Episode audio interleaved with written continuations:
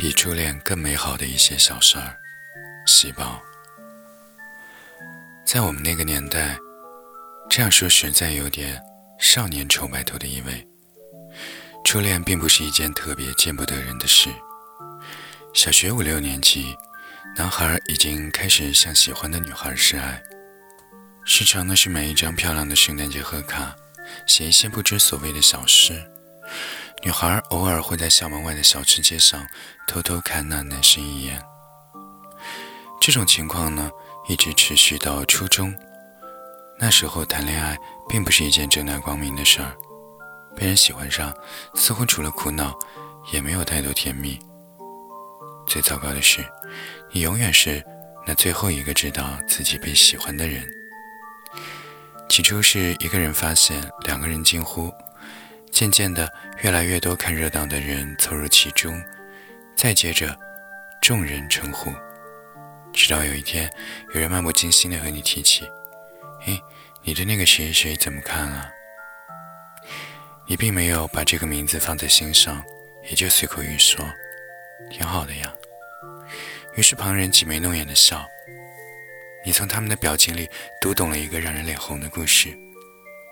接着呢，一切都变了味，世界变得青涩而甜蜜。走在上学的路上，害怕遇到他们口中所说的那个人，一起去打水，也比平常多了几分惶恐。高中时，我和闺蜜躲在宿舍的被窝里看初恋这件小事。电影里的马里奥真帅啊！他一笑，仿佛天都晴了。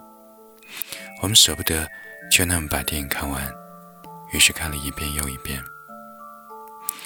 后来我们反复总结，这部电影情节是平淡无奇的，为什么却会能让每一个看过它的姑娘都脸红心跳？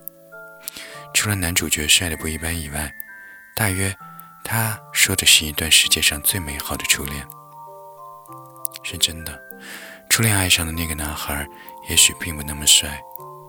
初恋喜欢上的那个姑娘，也许只是有一双很干净澄澈的眼睛。可是，傻傻的我们啊，就那么义无反顾地投入了。后来人生当中遇到的每一个人，也许都比那个人更好。然而我们见了，也只是莞尔一笑。有一个深夜，一个姑娘反复的私信给我说起她的恋情，她喜欢那位教美术的老师。喜欢的明白而直接，对方却只是不露痕迹的躲避。我敲下一大段字儿，准备安慰他。末了，盯着屏幕，我把那些字儿一个一个删除了，只送上了一朵玫瑰。两个人的事儿，两个人的感情，本来就不要外人多嘴。可是啊，我一直相信。世界上有水到渠成的初恋，那么美，美到让人怦然心动。故事里的男生很优秀，是那种遇神杀神、遇佛杀佛的优秀，可是又很谦卑，为人低调而认真。他喜欢上的女孩是典型的苹果脸，爽朗大脸，从十三岁就喜欢他。喜欢着他的他也是笨拙的。挑一件他喜欢的礼物，似乎成了他世界的第一大难题。他在 QQ 上犹豫再三，问我：“他喜欢什么呢？”那时候我盯着屏幕，险些大笑出声，心想：“哎呀，你小子也有今天！你一个人把平均五十七分的数学考试卷考到了九十八分，你怎么就没有想想我们这些劳苦大众的痛苦呢？”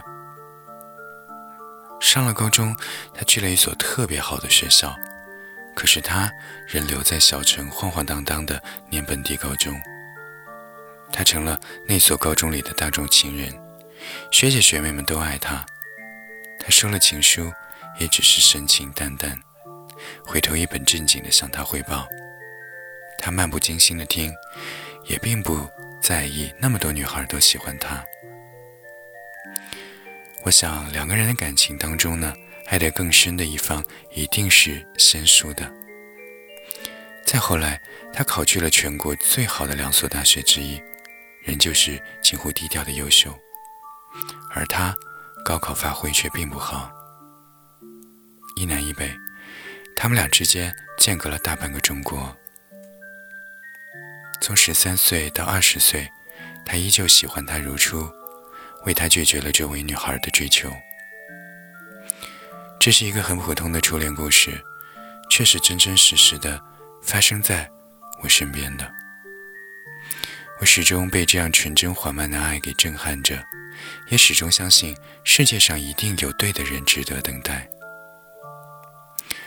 我爱写少男少女的暗恋故事，无疾而终，相守到老，每一种都美得让人不能罢笔。而这些故事最初的动力。就是这些活生生的例子。偶然有一次，我问起故事中的女主角：“你和他将来会结婚吧？”在我们这些朋友眼里，从十三岁时开始相识、相爱、嫁人、生子，这都是再自然不过的事情。谁知，笃定如我们，却是全盘都是错。冬天的夜里，他在电话那头很认真地说道：“未必，我一怔，未必。”他的语气是一种圆满的惆怅。将来的事儿，又有谁知道呢？顿了顿，不过有一些事儿本身就比初恋更加的美好。他说：“做不成恋人就做朋友。如果他们不相爱了，各自再找人生伴侣，也一定会是很好的朋友。”因为太了解彼此，为了什么委屈，为了什么沮丧，全都一眼就能明白。那是一种坦荡的男女之情，不掺杂其他的感情，已经像是亲人一样。和小说上写的完全不一样。小说里的初恋是一生的毒药，他却把它煲成一种暖心汤。于是，我渐渐的也明白了。在这个世界上，真的有比初恋更加美好的小事儿。